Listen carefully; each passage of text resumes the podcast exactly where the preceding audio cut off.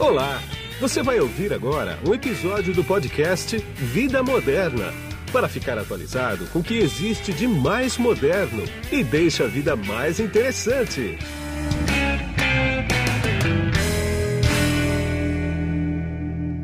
Bom, quem está na ponta da conexão aqui comigo agora, através do GoToMeeting da LogMeIn, é a Célia Costa, que ela é Head de Soluções da consultoria People Strategy. Tudo bem, Célia?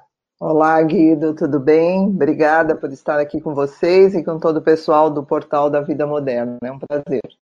Imagina, eu que agradeço o seu tempo. Ô, Célia, nós vamos bater um papo aqui de um assunto que está rodando o mercado de maneira forte, que é o home office, o trabalho em casa. Agora, eu tenho visto várias matérias, vários vídeos, vários podcasts, inclusive, falando só de quem está trabalhando em casa. E sempre me ocorreu o seguinte: obviamente, quem está trabalhando em casa, que faz parte de equipe, tem uma liderança, né? Uhum. Como que essa liderança está hoje no mercado administrando os seus colaboradores remotamente? Quer dizer, tem histórico disso? Bom, Guido, a gente, primeiro, né, é importante contextualizar que nós estamos é, num que a gente chama do trabalho remoto e não do home office, né? Sim, sim Isso claro.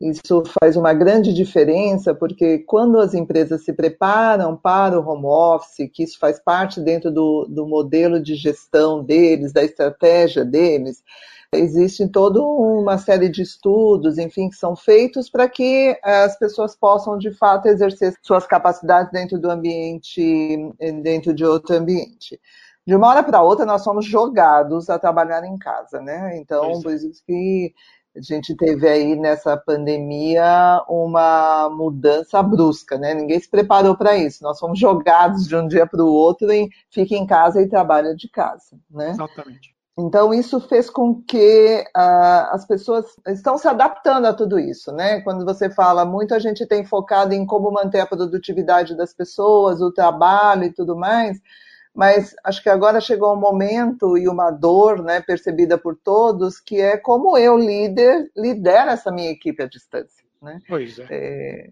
Então, esse é um assunto que a gente vem discutindo bastante hoje dentro das organizações, porque tem sido uma grande, um, um grande tema, né? Um, uma, uma fonte de preocupação em preparar esses líderes para este novo cenário. Sem dúvida. Agora, a People Strategy está no mercado há muitos anos já e o papel dela é justamente ver as relações de trabalho, né? Ou não. A People Strategy, na sua essência, ela atua como no mercado? Ok. A People, ela é uma empresa que trabalha em duas áreas, tem duas grandes áreas de atuação que é uma área relacionada a business efficiency, então toda a parte de planejamento, de processos, de modelos ágeis, é a parte do, de negócio efetivamente, né? E nós temos uma, uma área que é uma área de transformação cultural, que trata aí sim das relações humanas dentro das organizações e de todos os processos que sustentam essas relações. Então, todos os processos de recursos humanos, toda a, a, formação e desenvolvimento das pessoas. A People Strategy tem este nome justamente por a gente acreditar que o negócio só se realiza por meio de pessoas com as competências adequadas para aquele negócio, para superar aqueles desafios. Foi aí que surgiu o nome People Strategy, e aí é que nós estamos estruturados. Então, nós temos dentro do Strategy uma área toda de negócios, de soluções para o negócio efetivamente, buscando essa eficiência, e nós temos dentro do People todas as soluções para trabalhar as relações humanas dentro das organizações. Entendi. Você me deu um gancho ótimo aí, que é o seguinte: ah, muito tem se falado de transformação digital, quer dizer, veio para ficar. E quando eu converso com alguém sobre transformação digital, muitos executivos dizem que uma das maiores barreiras da transformação digital é a cultura interna da empresa. Vocês atuam por aí também?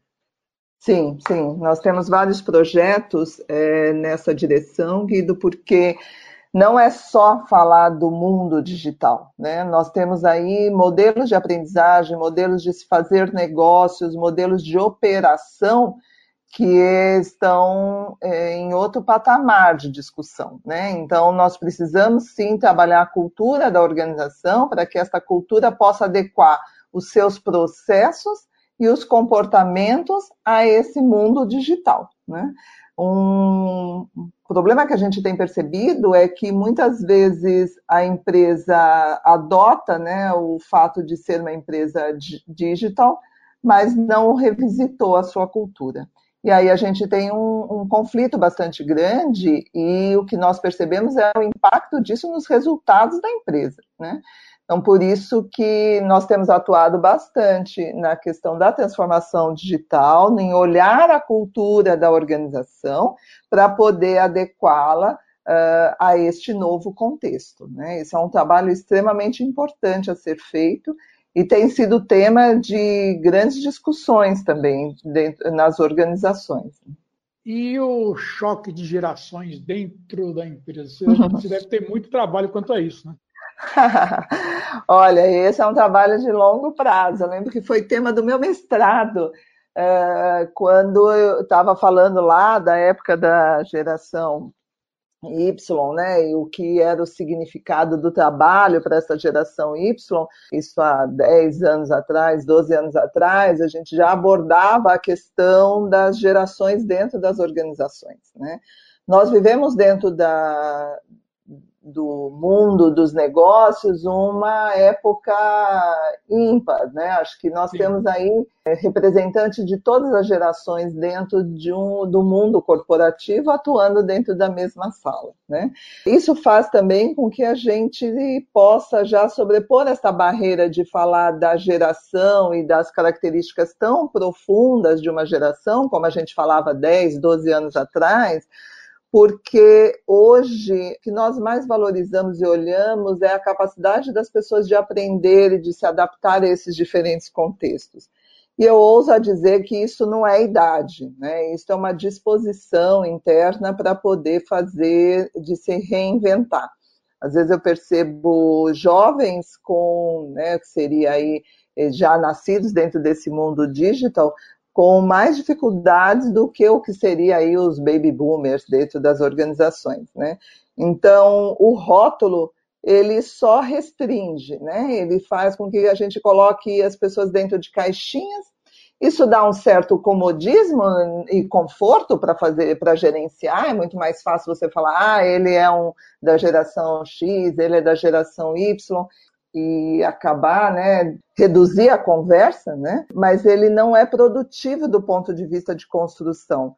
Hoje a gente tenta sair dessa questão de o rótulo não adianta, né, não nos ajuda em nada, o que nós precisamos é da experiência de todas essas pessoas que estão dentro das organizações, né, que têm experiências incríveis e que vão trabalhar juntas para poder é, chegar a um resultado melhor para a organização e também para poder ir ao encontro do seu propósito, né? Essa pegada do propósito começa com aparecendo nessa discussão da, dos jovens, mas ela hoje é um tema que permeia todos nós, né? Ainda mais agora, nessa pandemia toda, o que a gente mais ouve discutir, as pessoas pensarem, discutirem é para que, que tudo isso mesmo, né? Qual é o meu propósito nessa vida? Como é que eu alinho aquilo que eu faço com o meu propósito de vida? Isso não tem geração, né? Isso não tem.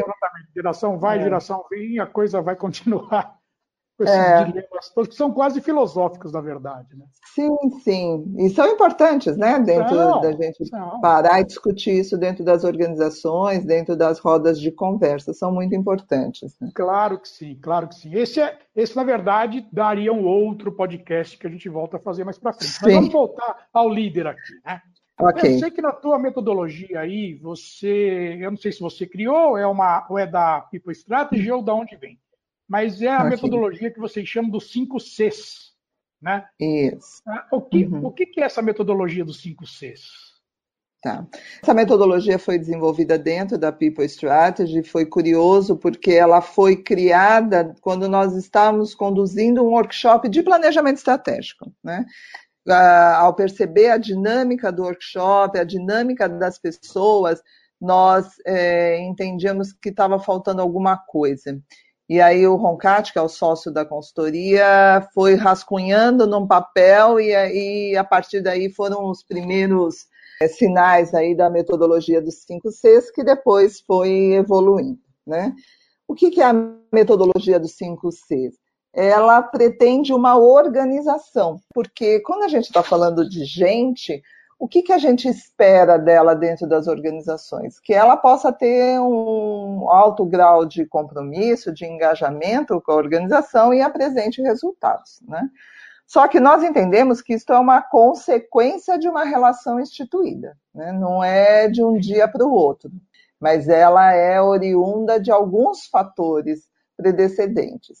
Então, nós organizamos esses fatores dentro dos cinco Cs. Então, a gente está falando da comunicação como o primeiro fator, depois o compartilhar, a cooperação, a confiança e a cumplicidade. Se você tá. me permite explicar a questão da quero, comunicação. Eu quero que você explique cada um deles para mim, por favor.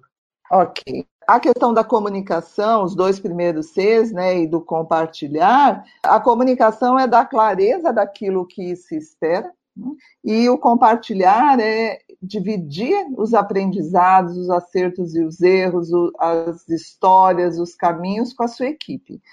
Então, esses dois primeiros Cs, eles buscam um alinhamento. Né? Então, a gente fala que eu preciso, para poder construir uma equipe, aí no meu papel de liderança, ter um alinhamento inicial com essa equipe. Então, é estabelecer uma comunicação fluida, um ambiente que permita com que as pessoas saibam para onde elas estão indo e quais são os riscos que elas é, correm neste caminho. Então, o, o, a comunicação e o compartilhar vai me permitir esse alinhamento.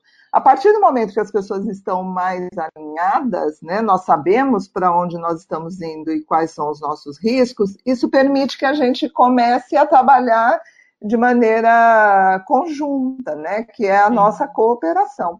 Como eu coopero com alguém? Eu coopero quando eu sei para onde a gente está indo, né? Claro. Senão eu fico solto, né? O que, que eu faço? Qual é a minha parte nessa história, né? Sim. Deixa eu pegar uma coisa aí já que estamos falando de comunicação e compartilhamento. Como é que um líder, por exemplo, ele pode reagir quando tem uma rádio corredor, por exemplo? Uhum. Que cai justamente em compartilhar e comunicar, né? Aí, de repente, Sim. tem um zoom, zoom, zoom na empresa, que é a famosa rádio, rádio corredor, rádio café, muita gente fala de um jeito ou de outro. Qual é, é a importância de um líder? Como é que ele, como é que ele maneja isso? Como é que ele administra isso? Sim.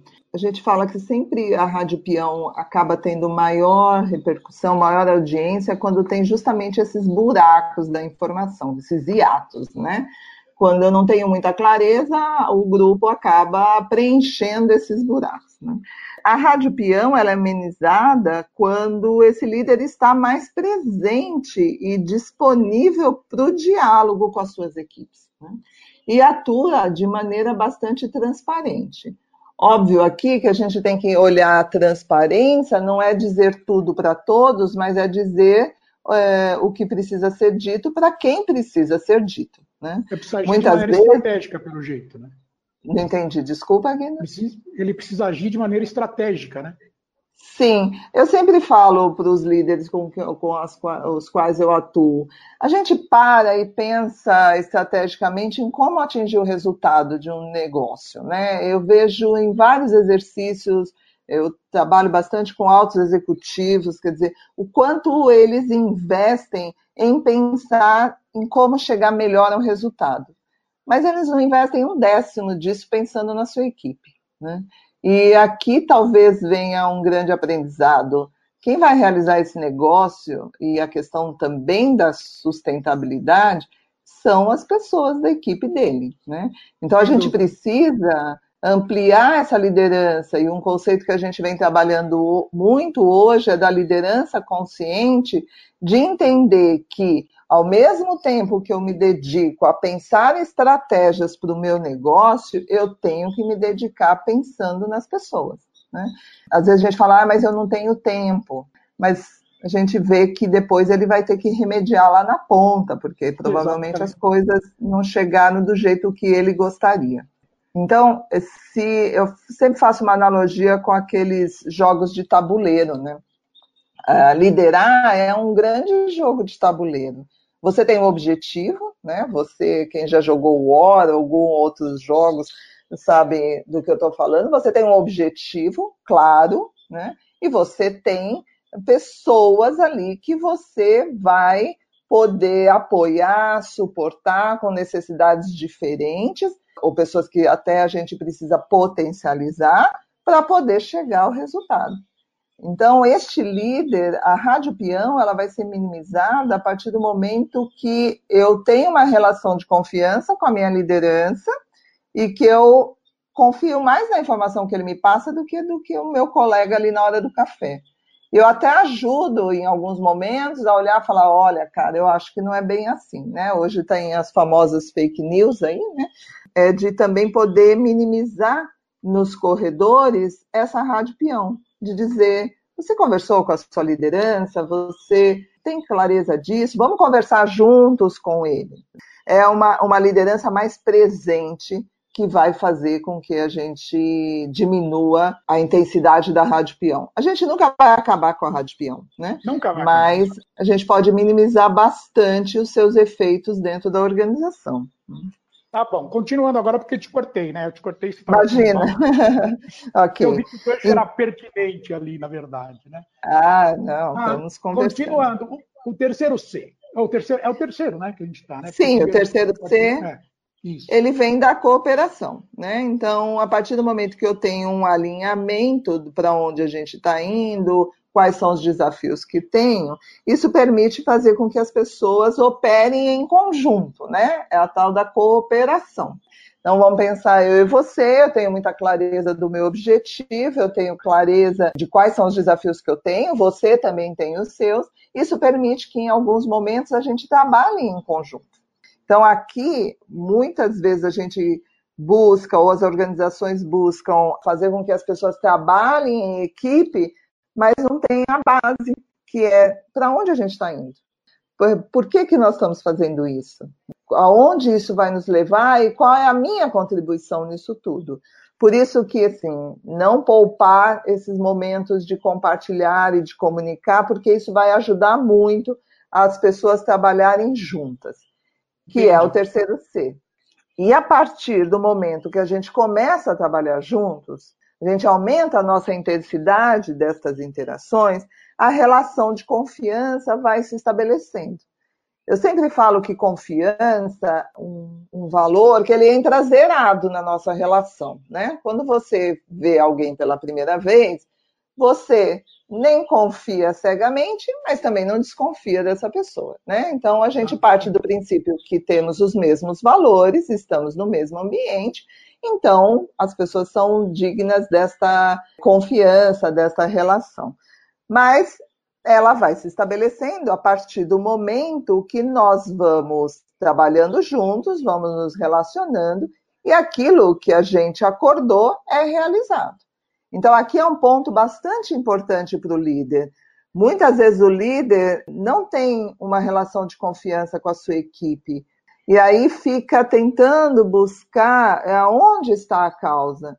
Provavelmente é porque se a gente olha para trás, a gente percebe que é um líder que às vezes fala uma coisa e faz outra coisa, não sustenta por longo prazo aquilo que ele falou. Lógico que as coisas mudam, né? É, nós estamos num ambiente extremamente dinâmico, então permite com que hoje eu fale uma coisa e amanhã a gente tenha que alterar mas volte e reacorde isso com as pessoas. Né? Então, a confiança é algo que a gente vai conquistando a partir de um trabalho em conjunto e deste alinhamento. E a gente vai para o último C, que é o grau máximo da confiança, que é a nossa cumplicidade. O que, é a cumplicidade? É, eu brinco que, as, que, muitos já ouviram essa frase, é na alegria e na tristeza, na saúde e na doença, né? Então, a cumplicidade é na hora que eu estou lá apostando em alguém da minha equipe, e ele fez uma apresentação que às vezes não deu muito certo, eu estou junto com ele. Não digo, ah, imaginei que isso não fosse dar certo, né? É, então, a cumplicidade é o grau máximo de eu entender que, de fato, as pessoas estão juntas para superar aquele desafio. Então, tá. isto gera o compromisso às pessoas, né? Tudo isso vale para o trabalho remoto também, quer dizer, tudo isso vale para a distância também, apesar de não ter o contato físico, presencial. Sim. É. Eu acho até que precisa ser reforçado, viu, Guido, na, no trabalho remoto, no trabalho à distância, né?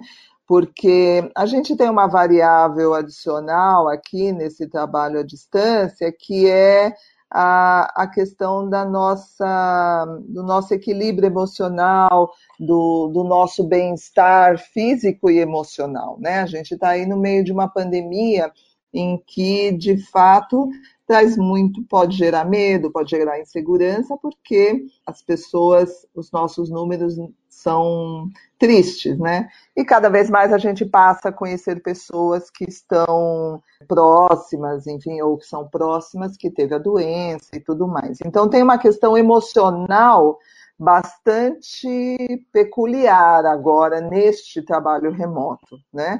E que faz então com essa liderança esteja mais próxima da sua equipe. Embora isso também seja um esforço para ela, porque eu falo que o líder não é o super-homem, a Mulher Maravilha, ele também está passando pelas mesmas dificuldades. Mas eu tenho uma equipe e eu sou responsável por estar junto com esta equipe.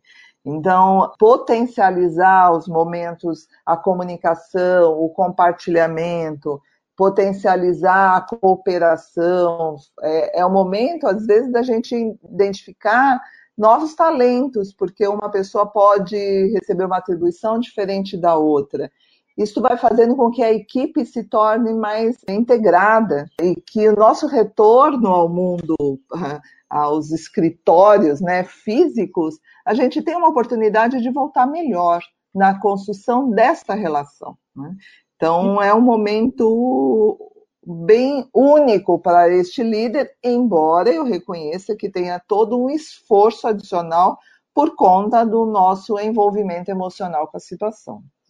Entendi. Agora, Célia, para a gente finalizar, me diz uma coisa.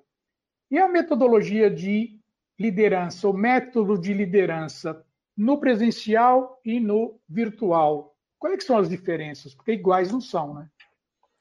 Sim, não dá simplesmente para a gente transpor para o mundo remoto aquilo que a gente fazia na no nossa rotina ali no presencial, né? Outro dia eu estava conversando com o presidente, ele falou para mim, Célia, eu passava pelo café e despachava alguma coisa porque encontrava alguém lá que era que eu precisava falar. Agora é tudo pelo Zoom, né?